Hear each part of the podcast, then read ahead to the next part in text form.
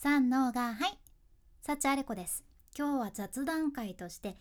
勉強することで怒られた理由というテーマでサクッとお話しいたします。今聞いてくださっているあなたも今日はちょっとね学生の頃をぜひ振り返ってみてください。例えばさ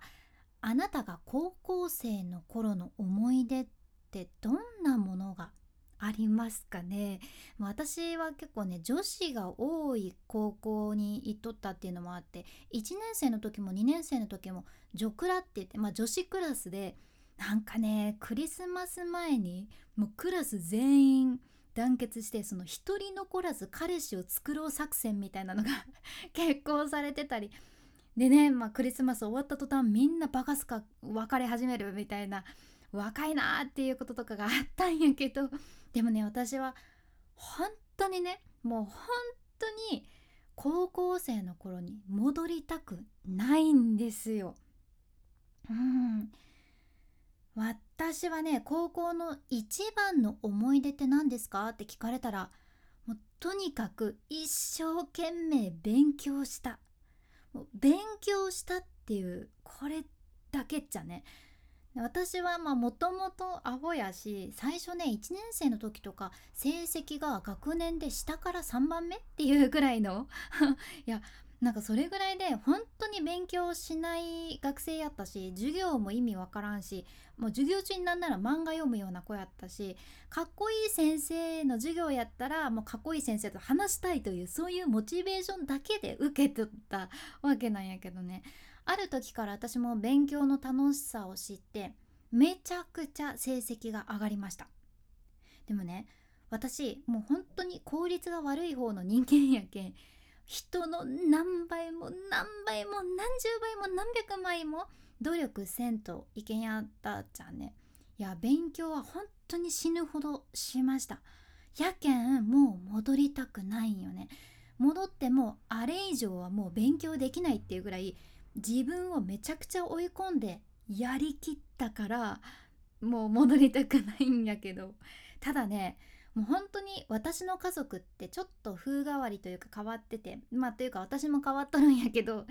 私の家は勉強しやすい環境ではありませんでした。うん、なんかよくさテスト前に勉強してたらこう親がかこう夜食持ってくるとかね。勉強頑張ってね何々ちゃんとかってそういうドラマのシーンとか見たけどああいうのに憧れとったけどさうちはねそういうの全然なくってテストで100点取ってもめちゃくちゃ無関心こっちが死ぬほどもうこれでもかってぐらい勉強して「お母さん学年一番になったよ」とか初めて言った時も「えー、夜何食べる?」ぐらいの ほんとそれぐらい無関心すぎるやろっていう感じでさもうびっくりするぐらい私の家族は勉強しなさいではなくって勉強するなっていう家族やったじゃんね。いやバリ珍しくない？勉強しなさいは聞くけど勉強するなですよ。え？いやなんで？っていう感じでね。私の母とかはさあれこちゃんそんなに一生懸命勉強して何になるのお母さん先に寝るねとかいう そんな人でいや娘こんなに頑張っとるのに寝るの？っていうえ寝ちゃうの？あくびしてるみたいな感じでさそういう感じやったんですよ。でね、まあ、そんな母より今日私がお伝えしたいのは祖父と祖母との思い出でして私がねいつものように学校がお休みの日に自分の部屋で勉強しとったんよね。そしたらいきなり祖母がおばあちゃんがバーって部屋に入ってきて「またあんたは勉強してからこんなに外に太陽がさんさんと照りつけとるのに何のための太陽ね」と「太陽ば浴びなさい」ってね。勉強すぐ中断させられるわけなんですよ。いや太陽がなぜ照りつけてるのかっていう太陽の意味を考えさせられた高2の夏っていう感じで。まあでもそうなるとさ私は隠れて勉強せないかんくなるとよね。いや普通逆やんって感じやけどまあそうやったんですよ。うちの決まりやけん仕方なかったんやけどやけん太陽の意味を考えると夜だったら祖父も祖母も、まあ、水戸黄門とか渡る世間は鬼ばかりとか 見終わったら結構早めに寝とるけん私は自由に勉強できたっちゃうね。でこれも自分の部屋でっていう感じやけどうんまあ自由にできたわけですよ。でそんなある日の夜私は夜遅くまで自分の部屋で勉強していましたそしたら祖父がねおじいちゃんが途中トイレでね目が覚めたのがバーって起きてきてで私の部屋のパッドアを開けて「え？っあれこちゃんまだ起きとるとね」勉強勉強って言ってから「あんたはよ寝らんねえって早く寝らんねえとか言って厳しく忠告されてでまた祖父は寝るんですけど まあ私は私で勉強しないと気が済まないからちょっと私も変わってるんですけど気が済まないからそれで私はまたこっそり勉強を再開するんよね。そしたら今度は祖母が起きてきてドアを勢いよくバーン開けて夜中 もう真夜中バーン開けて「グラー!」と「あんた何時と思っとるとねあんたは勉強がそんなに大切ね」体壊したら何にもならんやろっつってでねここからなんやけど祖母はおばあちゃんは私の耳をもう力いっぱい引っ張っておばあちゃんパワーの力のある限りめちゃめちゃに引っ張っていや耳たぶちぎれるぐらいに引っ張ってお布団まで強行突破で連れていくっていう強引な寝かしつけが行われてたんですよ。すごくない？いや改めて確認やけどさみんな掃除で勉強するなとうちでは言われるわけやね。面白すぎるって今でも思うんやけど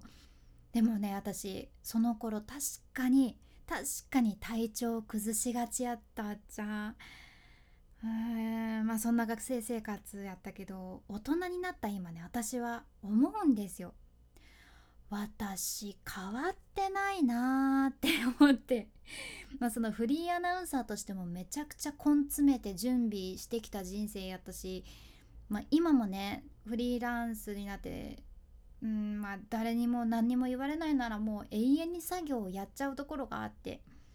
まあ、でもね自分の中ではこの春から継続も大切やけど体を壊してまですることじゃないけ頑張りすぎるの？もう度を超えて頑張りすぎるのはやめようって決めてうんまあ、結構自分では変わったつもりなんやけどね、まあ、でもやっぱりちょっとね時々バランスが取れない時もあってうんまあでも今日の話で改めて思いました。まもちろんね頑張った自分って誇れるものではあるんやけど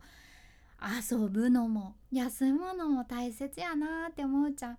途中の息抜きも学びの一つやったりするよね。でまあ今日はもし自分をちょっと追い込んじゃうって人には伝えたくて。うちのおばあちゃんとおじいちゃんの教えですが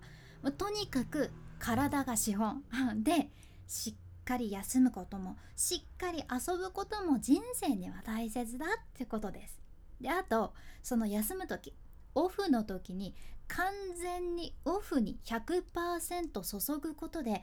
オフからオンへの切り替え力っていうのも身につけることができるじゃんね。いやおじいちゃんおばあちゃんから何気なく出てくる言葉ってさ意外に本質ついてて人生の教訓だなって思うんですよ。うんその頃は分からなかったけどやっぱり大人になって分かることがありますねだから今日は是非あなたもオンオフの切り替えのこととそれからご自身のおじいちゃんとかおばあちゃんとかご家族とか親戚とかから学んだこともぜひ思い出してみてください。君に幸あれ。ではまた。博多弁の幸あれ子でした。